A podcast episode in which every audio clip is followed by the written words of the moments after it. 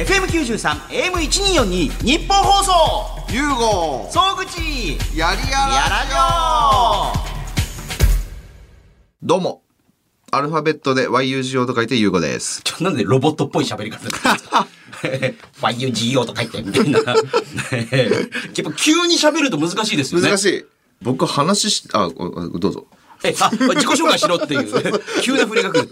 え、フリーアナウンサーの総口昭久です。えー、なんですか。あ、改めて、この番組、ポッドキャストで初めて聞いた方、なんだこれっていう、相変わらず日本放送を含めた全ての AM 局の秋改編の中で一番の謎番組なんですよ。はい。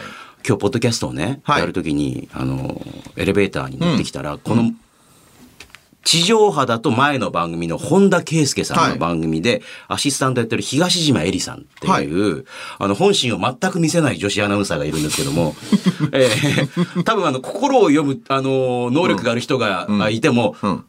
無ですっていう、えーえ考えてることが悟りの能力、まあ、そういう方、あの、はい。一緒になったんで、あ、はい。おおお久しぶりって、まあ一応後輩なんですよね。元,、元の後輩。うん。うん。だから、おそくさん、やりやラジオって。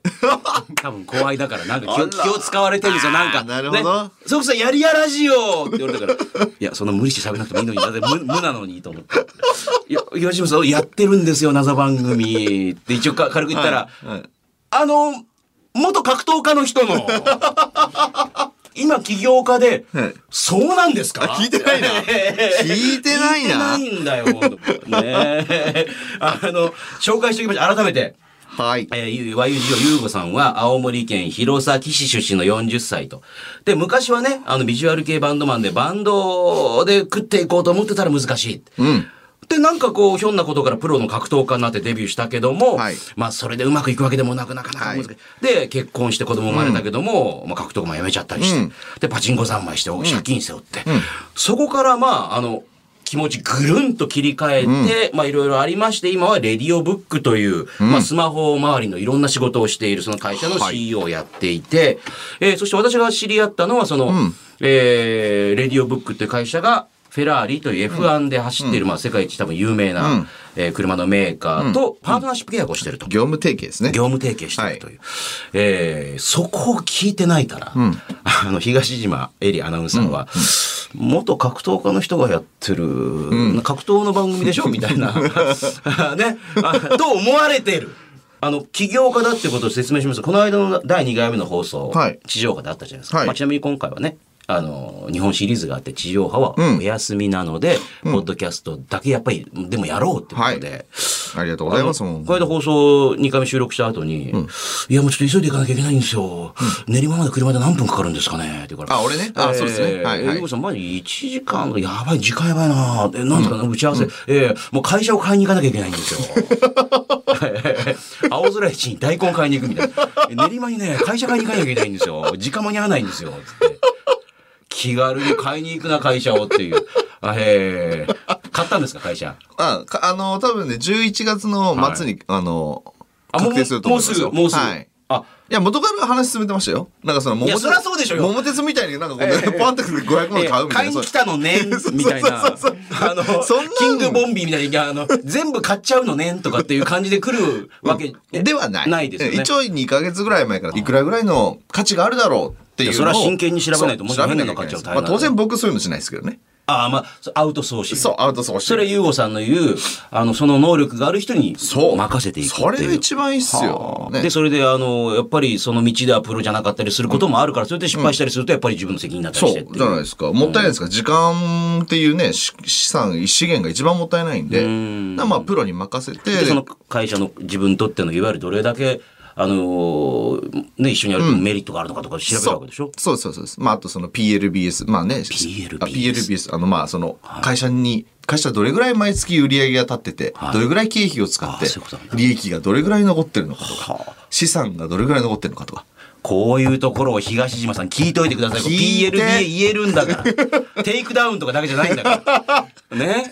間違ってないよ。えーで、うんで、そういうの調べてもら調べって、会社の正しい価値って今いくらっていうのを調べてもらうんですよね。はいはい。そう。で、あの、こういう状態だから今いくらぐらいの価値じゃないですかっていうのをプロの人から聞くんですね。はいはいその後は僕とそのオーナーさんとの話し合いで、はい一応この価値としてはこれで出てるけど、はい組むことによってね、なんかシナジーが出るかもしれないと。そうしないとね出た方がいいですよねうんもちろんねそうそうそう。はいじゃあまあそこの部分も加算して、じゃあいくらぐらいで買いましょうみたいな話をね。向こう側にもやっぱり良かったと思ってもらあ、ったそうです、方がいいです。けですもんねお。互い、ね、お互いですし、あとその、まあそこの会社さんのサービスを受けてるおお客さんもいるわけじゃないですか。みんながハッピーになる、はね、あの取り組みの仕方をしようねっていうのが、あ。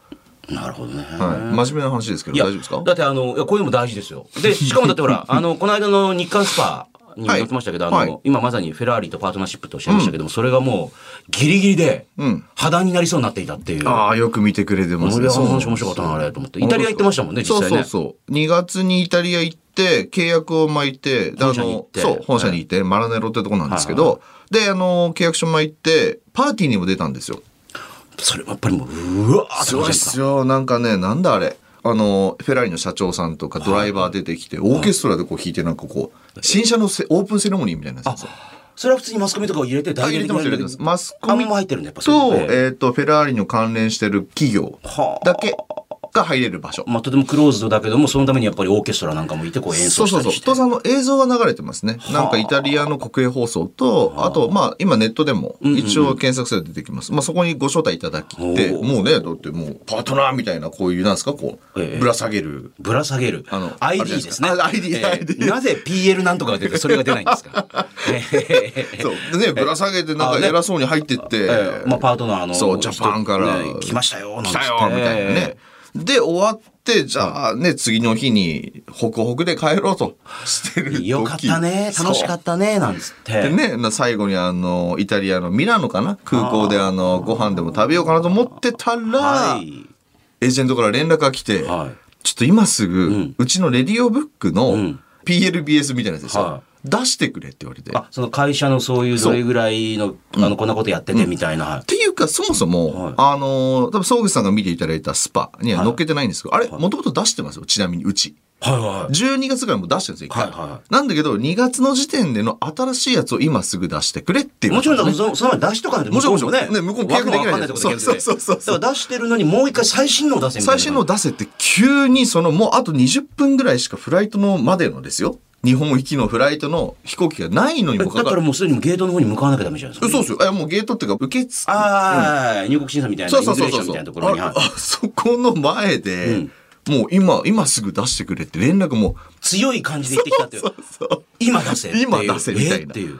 はあ、パーティーの時言えやっていうね。だったらまだちょっとね、パーティーの前とかだったらまだ、前ですよ。ね、時間があるといいのに、うん。帰る直前に、そう。びっくり。はだからまあたまたまね、うち経理も連れて、まあうちの会社のメインメンバー全員で行ってたかあ。ら、はで、パソコンも持ってってたし、はいはい Wi-Fi もあるから、はいで、まあもう至急言って、もう今すぐちょっと出してくれ。ええで、僕は僕でエージェントに対して、はいフェラーリになんとかその時間稼ぎできないかっていうのを、い。時間稼ぎ。時間稼ぎ。まあ、それ時間はなんかイタリアの人がこう喜ぶような、なんか口の中にずーっとこうなんかパスタかなんかをずーっとこう、何か天才をずっとこう入れたりとかなんかこいうや、入れ、入れたかったけど、えーもぐもぐさせてね、僕はあの空港だったんでねあーそうか。どうしようもない。まあ、だからもう、どう考えても無理でしょ、みたいなところから、でも無理って言ったら本当にもうダメになってしまう可能性があ可るんですよね、能性がある。なんか危機迫ってたんですよ、エージェントがね。はいはい本当にやばいからもうそう早く出してくれって言って。そう。で、しかも、うちのも元持ってるものだけじゃなくて、第三者機関、あの、帝国データバンクって聞いたことあります、はいはいはいああいうものも出せって言ってきたんですよ。それはあのいわゆる外部の機関が自分の会社をあのちゃんと見てそう。あの出してる自分たちで勝手にあの作ったのじゃないぞっていうそういうこと。。とうん。そんなの、うち、と、ううち、あの、普通ってこれって、自社のものって取り寄せられないんですよ。当たり前だけども。はあ。だからそれも、あの、うちの取引先の会社さんに取ってもらって、え、じゃあ向こうのか取引先も、えーどどうした？そう、どうした？しかもっていう12時、えっと、8時間時差あるんですよ。はい。イタリアと。ああそうか。日本時間深夜の。うわ。取引先ももう、ええー。そう。そうそうそうそう。だからまあ、あの、もともと持ってたやつを、とりあえずいいんでちょっと出してくれって言って、電話して、たまたま起きててくれて、あ。の、僕らがその、日本時間の2、何時かな朝ぐらいに、その、フェラーリとの契約が決まったって、ニュースリリースが出るっていう話だったんで、たまたま起きててくれて、はだからじゃあ今すぐ PDF で送りますみたいなね、そこはなんとかなってでミキシーもミキシーであミキシーでうちの経理もうあのもう急いで出してだってだしもう本当ギリギリですよもう残り5分もないぐらい。でも飛行機乗るときはなんかそれがまだ確定してないから大丈夫かなわかんないっすよ。と思いながらも乗っちゃって。とりあえず向こうが言ってきてるものはなんとか出したけどこれが当たってるかどうかわからない、いや、こんなんダメだって言われたら可能性もあるっていうね。でももううちらは乗るしかないから。で乗っただもうだこの12時間フライト時間ですよね。まあ生きた心地しないっすよ。っていうのを日韓スパさんで先週出ましたよね。うん。まあこれがね、あの、本当に、いわゆるもうそのイタリアの空港で乗らなければいけないってギリギリのところで俺は、その様子も写真撮ってもらってるんですよね。まあこれがみんな結構ね、緊迫感のある顔で、どうするどうするって言ってる中一人でふざけてるね、この人。顔が。一人だけ、へえみたいな、ふざけてんのよ。おこれ見て、はあと思って。これは部下だったら腹立つわと思って。トップがふざけてるのずっと。すべての写真でふざけてんのよ。なんかちょっと爆笑問題の太田さんみたいな、ああいうふざけ方なのよ、なんか。あの、わかりやすく、はぁみたいな。これ、イラってしたろうなと思って、周りの人は。カリカリ、どうするどうするどうするなってんのに。ずっとふざけてましたよね、なんか写真で。まああのなんか俺が緊迫した逆にあれみんなねまあそうですけど。そうそうそうなんかあれはね、あの、下手したら逆効果っていう、なんか、ちょっと、もうちょっと真面目にやってくださいよ、みたいな。ずっとふざけてんのよ、なんか。そうそうそうそうまあ和ませるためにね いや、いやいや、あの、全然和んでなかったですよ。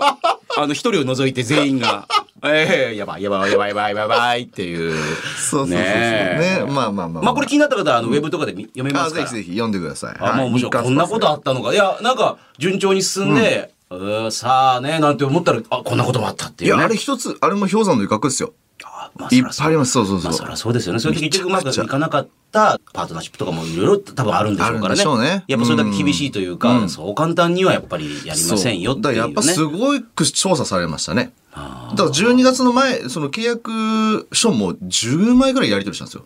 へえ。イタリアと日本間で。しかも多分、すもうすごく事細かにいろんなことが書いてあるそう。めちゃくちゃ分厚かったですね。これぐらいでしかも全部英語ですから英語ができる弁護士に調査してもらってうん。で向こうも向こうでうちの会社のことめちゃくちゃ調べてて1ヶ月間ぐらいかなずっと。で終わったと思ったのにまた2月それだったんでなんなんみたいな。別に向こうも試してるわけじゃないんでしょうけどでしょうね。なんかこれでもう本当に起業家だってことがね。分かってくれましたかね？えーまあまあ土壇場でもふざけてましたけどね。えーあれ本当まいかいかなかったらみんなす、あの写真を見るたびに思い出してイラってするんで、ガッとうまくいかなかったとかってね。さあ、そんな YUGO ゆうごさんにリスナーの方からメールも届いております。おお埼玉県富士見市の27歳トラフィックボムさんから。ありがとうございますああ、そうだ、ゆうごさん。はい先週宿題になっていた、ゆで卵の殻をきれいに剥く方法、ちゃんと奥さんに聞いてきましたかっていう。これね、あのこの番組のやりやらでやりたくないことはなるべくやらなくていいんだよって。ね、誰かがやりたいことだったりするからっていう。たらあるね、あのリスナーの方が、ゆで卵をきれいに剥けないからもうすっごい食べたいんだけどやりたくないんですよ、剥くの。っつったら、俺すげえ簡単に剥けますよって。そうですか、教えてください。いやうちのあの奥さんがやってるんでわかんないっていう。ね。別にいいじゃん、奥さんやってんだから、プーンみたいな感じだったんですけども。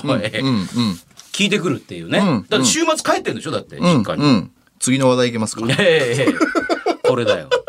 こういう時、企業がこういう時は、あの、株主総会行った時は何かあるっていう、こう、ね。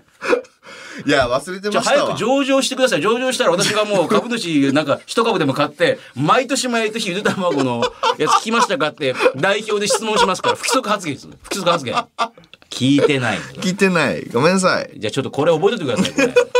嫁聞いてるんで、嫁にメールさせましょうよいやいや、それ自分で電話してくださいよ。な なんでこっちが連絡しなきゃいけないあのやっといてやっといてね？本当ですか？やばい、奥さん聞いてるならあんまり悪口言えないな、これ。ねえ。まあまあ、別にこれちょっと来てますからね、これね。メール送っといてねメールお願いしますよ。えっ、と、八王子のはい遠吠えっていうね。遠吠えさん35歳。ね。ありがとうございますポッドキャストではまだ何をやっていくのか方向性が決まってないみたいですが、もう苦言ですよ、もうこれ。だらだら喋ってんじゃねえよっていうね。ええいっそのこと、あ、クリームシチュー有田さんのように、おスタッフから渡された一冊の週刊プロレス、週プロ。はいをもとに好きなだけプロレスを語る、ユーゴと週刊プロレスでいいんじゃないですか。これね、あの、アマゾンでやってんですよ。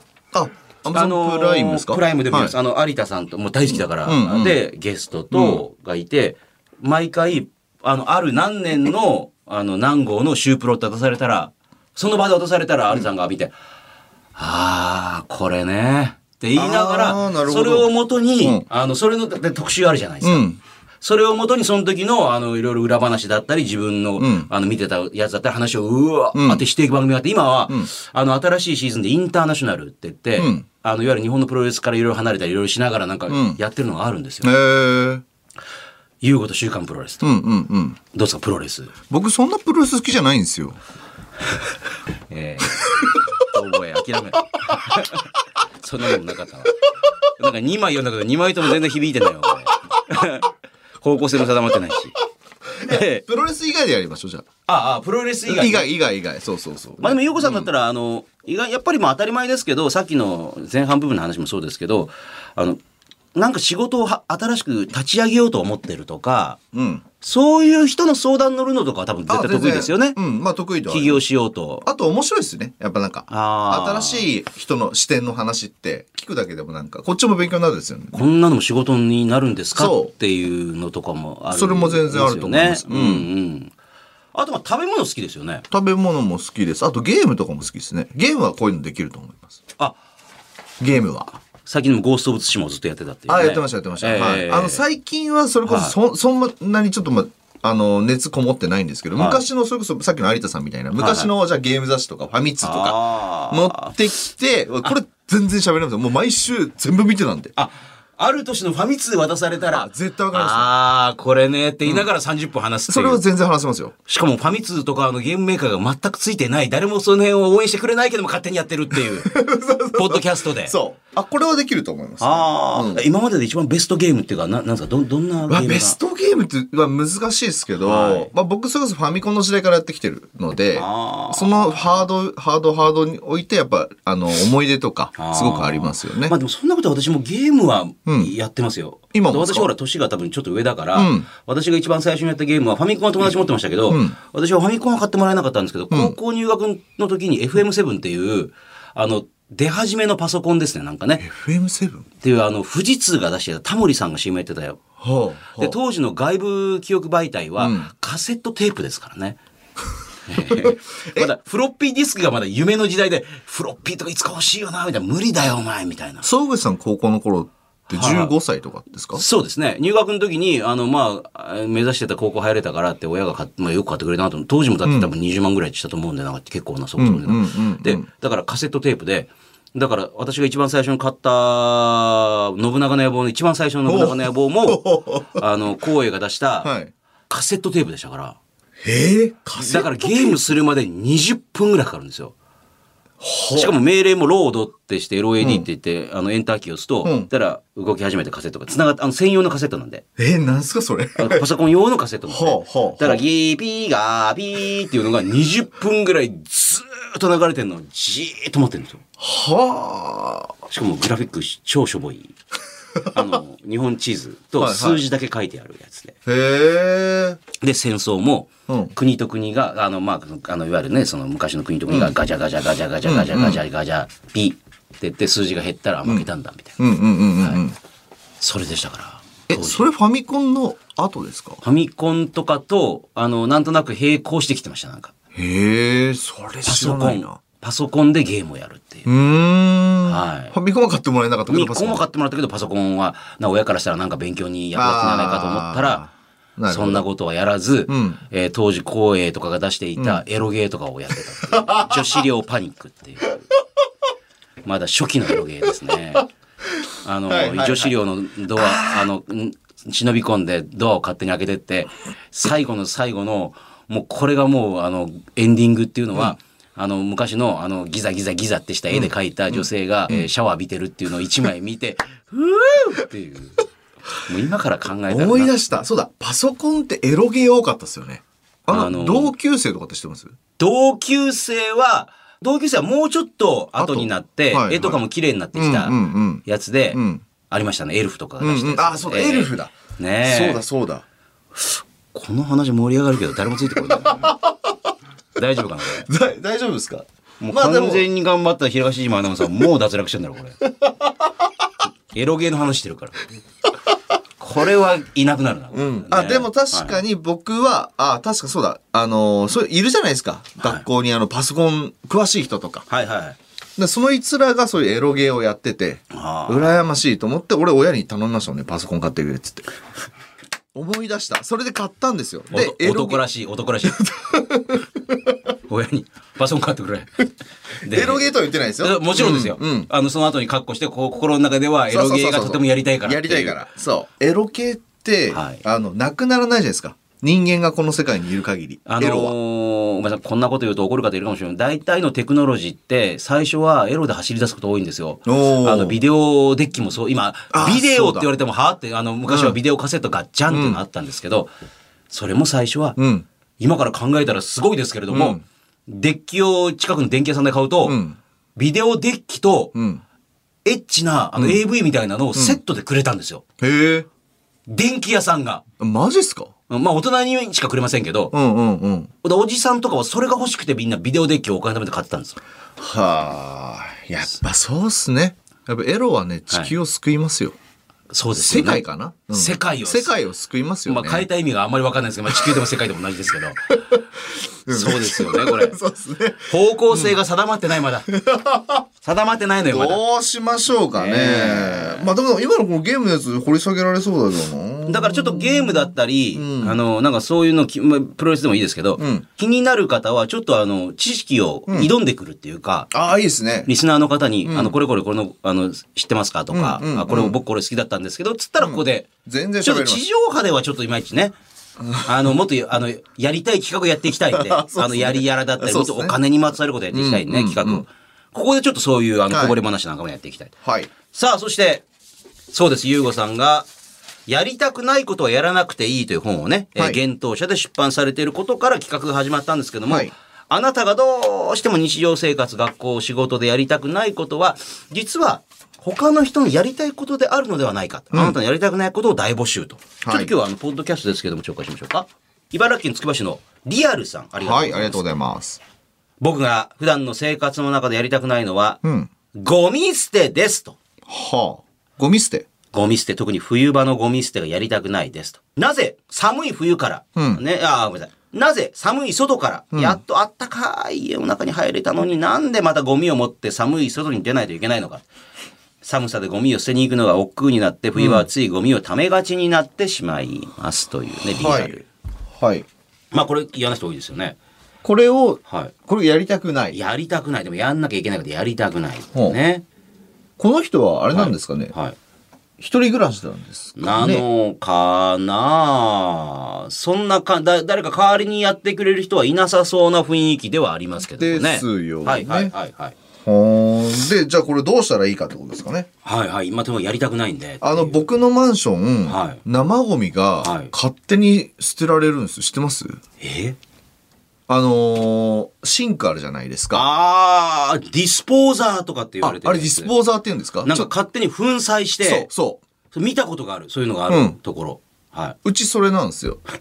で、あの、僕これ実はすごくポイントがあって、僕も嫌なんですよ、これ。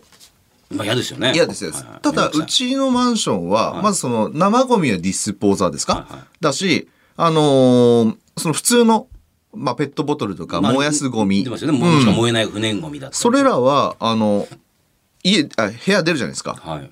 部屋出て、マンションのエレベーターホールのところにもう捨てる場所があるんですよ。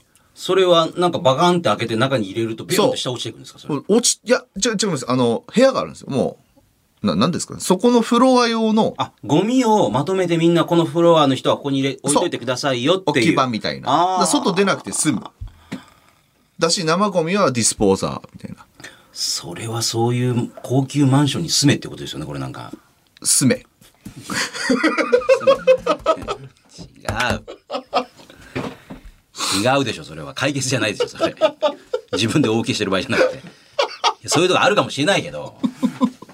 どうしたらいいんだろう、これ。あでも最近だと、バイオ的なもので、んあのーものすごく少なくしてくれるやつとかありますよね。あ、この人何がしたいんですかね？あ、っていうのも、外に出たくないんですかね？あ、そうだ。そう。なんか、見てると、外に出たくない。まあ、特に寒いから。そう、寒いから外出めんたくない。どくさい。うんだって、あのーね、一応パジャマだからなんか着替えなきゃいけないのかなとかね、それもめんどくさい多分めんどくさい多分だからなんとなくこの方のペルソナというか、なんかどういう生活をされてるのかなって思った時に、はい多分家にこもっまあ仕事ももしかしたらリモートワークでできる仕事で別に特段外で出る必要性がない。だからこのためだけに出なきゃいけないから嫌だって言ってるような気がするんですよ。かもしれないうん。わかんない。想想定ですよ。これ見てると。はいはであれば、もう今、総口さんが言いかけたようなはい感じで、はいじゃあ外に、ゴミを捨てたくないんではなくて、はい外に出たくないんだから、じゃあゴミを、そういった、なんかその、今おっしゃりかけたバイオ、バイオ的な、なんかその、ああなんかまあ、ままあ、最終的に出なきゃいけないけどとにかくすごい減らすんですそようそうそうそう。とにかく減らす。で、この数、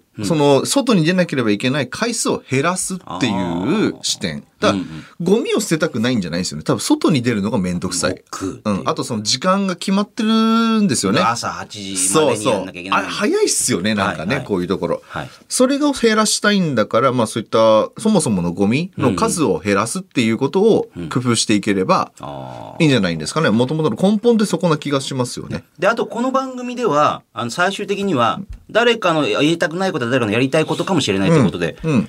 もうとにかくゴミとか捨てたりとか掃除とか大好きな人とかっているんですかねこれ全然いるじゃないですか。あの、家政婦さんって知ってます？ああハウスキーピングの方ねそう。で、ね僕らって、僕も最近知ったんですけど、家政婦さんを雇うってめちゃくちゃ高いイメージありますイねメージあるじゃないですはか。1ヶ月1万ぐらいでいけるんですよい。1ヶ月が、うん。あでも毎日じゃないでしょ？前じゃないです。週に1回とかですけど、仮になんか僕がサイトで見たのは、週1回6000円とか7000円ぐらいだったんですよ。おおで考えると週で換算、もし1週間に1回来てもらいますって、まあ2万8000とかじゃないですか。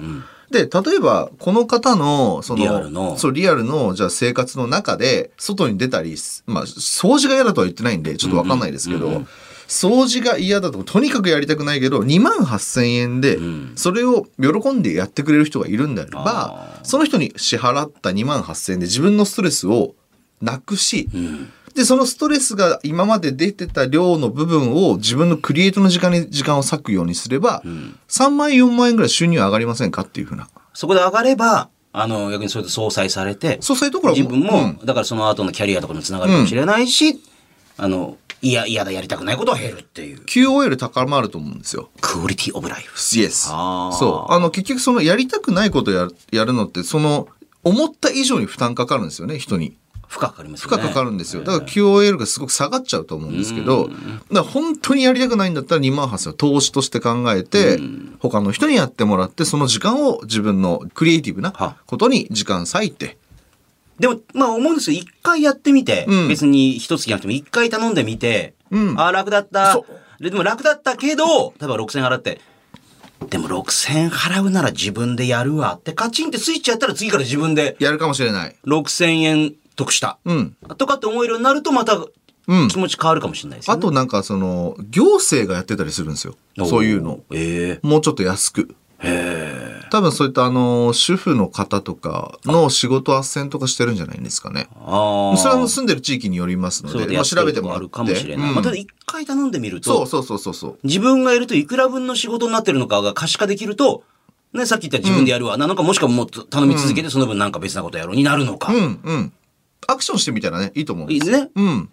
いいかも。ちょっと、でもしもこれやってみて、あの、こう思ったってあったら、あの、続報もぜひリアルさん送っていただければというふうにぜひぜひ思いますという。アクションしてみてください。はい。えー、このやりたくないことをぜひ皆さんまだまだ待っております。くなるべく詳しく書いて。あと、これどうでしょう？人がやりたくないかなって大体思ってるかなってことは、うん実は大好きなんですってこともあったら、そういうこともぜひ教えてください。あ私これ好きなんです、やるの。うんあそれ知りたい他の人はね、うん苦手っていうね。えーこのやりやラジオではあなたからのいろんなメール待っております。番組聞いてあなたがゆうごさんに言いたいこと、聞きたいこと、何でも気軽に送ってきてください。番組メールアドレスはこちらです。ゆうご総口やりやラジオ。番組のメールアドレスは yy.1242.com。yy.1242.com。yy はやりやらの略。1242は日本放送の AM の周波数です。あなたからのメール待ってます。あ皆さんからのメール待っておりますけれども。はい、待ってます。エンディングです。やっぱ総口さんのね、話の回し方がすごい。いやいやね、本当にね、これもう営業の KUSA 経営、草加さんがもういい加減にしろっていう。ポッドキャストだろっていうね。忙しいんだよ、こっちはこっちでっていう。はい帰らせろみたいなね帰らせろっていうね。怒られるんで、そろそろ終わりますけれども。終わりましょう。えーさあ、来週は地上波でも放送がもちろん復活します。はい。えーね、あの、ちらっと前回かなも言いましたけども、やりたくないことやらなくていい、あなたにやりたくないこと大募集と以外にお金にまつわること。うん。で、お金のこいよいよとで、例えば悩んでる人とか、あの、こんなお金の使い方しようと思うんですけどとか、あとさっきも言いましたけど、こんな仕事、お金になるんですかね？とか、うんうんうん。いやなんか始めてみたいんですけどとか、知りたいですね。ね、うん。えーこのプロレスの勝負どうですか？みたいな。プロレスの勝負？えーこのゲームどうですか？ああ、はいはいはいはい。うん。まあ何でもいいんで、うん、なんでもいいですね。あの、送っていただければ、あの、いろいろ対応できますんで、送っていただければいい。yy.1242.com、yy.1242.com です。それでは今週はこの辺で、来週はラジオ、えーそしてラジコでもお見にかかりましょう。お相手は、ゆうごでした。総口でした。ではまた。来週。はい。FM93、AM1242、日本放送。ゆうご総口。やりやらやらじょう